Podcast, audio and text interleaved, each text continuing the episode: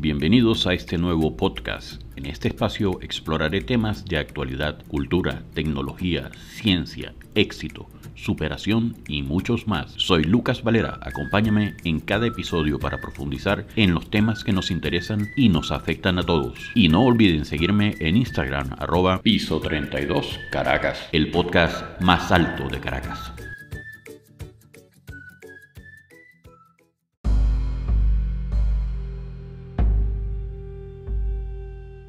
Muy buenas amigos, y hoy vamos a hablar en este capítulo sobre un libro que se escribió en un periodo muy oscuro de la humanidad. Este libro lo escribió Adolf Hitler y se titula Mi lucha. Fue publicado en dos volúmenes, en 1925 y 1926.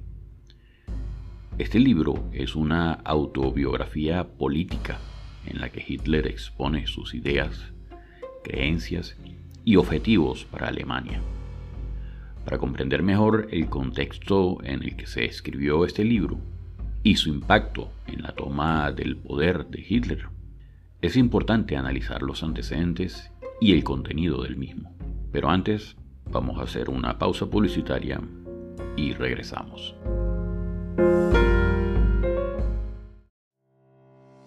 ¿Eres un inmigrante en Estados Unidos que busca alcanzar la independencia financiera y asegurar un retiro temprano sin preocupaciones?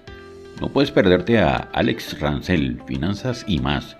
Encuentra el canal de YouTube y la cuenta de Instagram de Alex buscando por su nombre y apellido Alex Rancel y únete a esta comunidad inspiradora de inmigrantes que buscan alcanzar sus sueños financieros.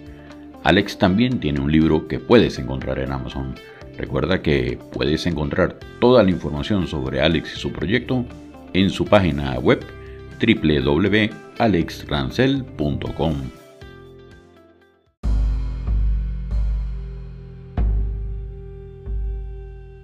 Y regresando de publicidad, hablamos del libro Mi lucha, escrito por Adolf Hitler.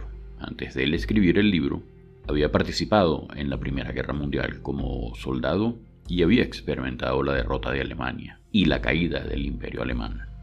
Durante su tiempo en prisión, después del fallido Putsch de Múnich en 1923, Hitler comenzó a escribir su libro como una forma de plasmar sus ideas políticas y su visión para Alemania. El libro se divide en dos partes. En la primera parte Hitler narra su vida y sus experiencias hasta el momento en que escribió el libro.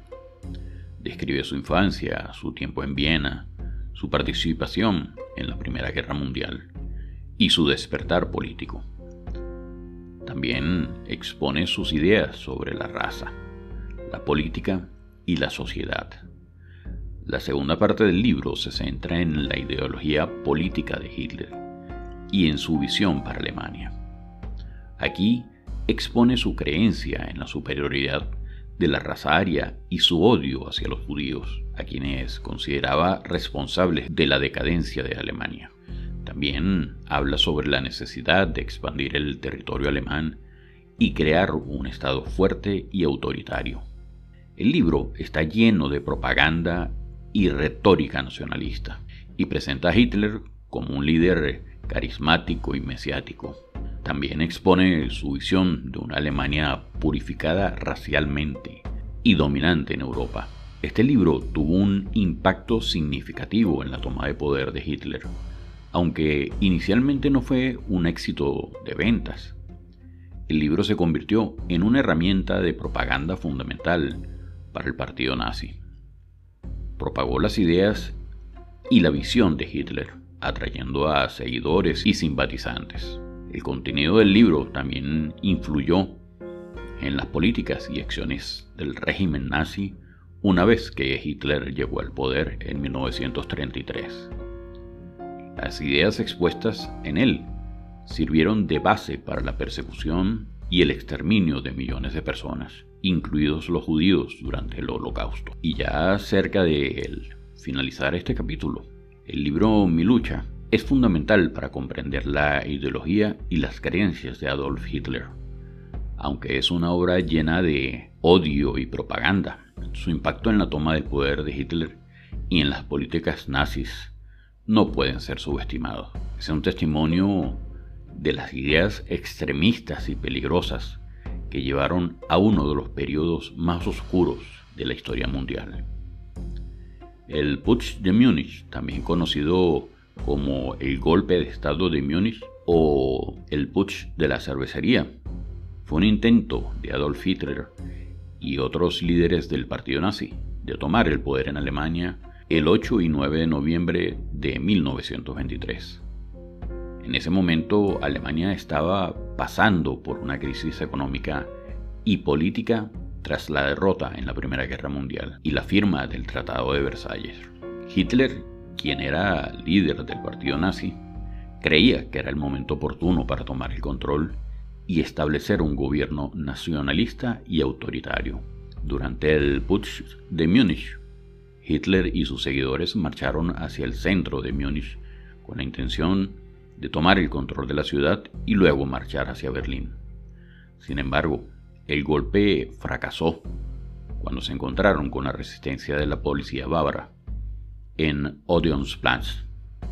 Hubo enfrentamientos armados y murieron 16 nazis y 4 policías. En cuanto a la participación de Hitler, desempeñó un papel central en la planificación y ejecución del Putsch de Múnich, junto con el general Erich Ludendorff y otros líderes nazis. Hitler lideró la marcha hacia el centro de la ciudad y pronunció un discurso en la cervecería Burger Braukeller, tratando de convencer a los líderes locales de unirse a su causa. Sin embargo, después del enfrentamiento en la Odeonsplatz, Hitler fue arrestado y posteriormente juzgado por traición. Durante el juicio, Hitler utilizó esta plataforma para difundir sus ideas y propaganda, lo que le dio una mayor visibilidad y seguidores. Aunque fue condenado a cinco años de prisión, solo cumplió nueve meses. Y durante ese tiempo escribió el libro Mi lucha. Aunque el golpe de Estado de Múnich fue un fracaso en términos de tomar el poder de inmediato, tuvo un impacto significativo en la carrera de Hitler le proporcionó publicidad y notoriedad, y le permitió consolidar un liderazgo dentro del partido nazi. Después de su liberación, Hitler reorganizó el partido y adoptó una estrategia más legalista para alcanzar el poder, que finalmente logró, lamentablemente, en 1933. Amigos, debemos conocer la historia para que ésta no se repita. Muchas gracias por escucharme. Y ha llegado el momento de despedirnos por hoy. Espero que en todos mis podcasts les quede siempre un conocimiento. Recuerden que pueden escuchar este y cualquiera de los otros episodios en su software predilecto para escuchar podcasts. Y para esto solo deben buscarme como el podcast más alto de Caracas. También me encuentran en Instagram y TikTok como arroba piso 32 Caracas, donde podrán interactuar conmigo directamente. Salud, fuerza y unión.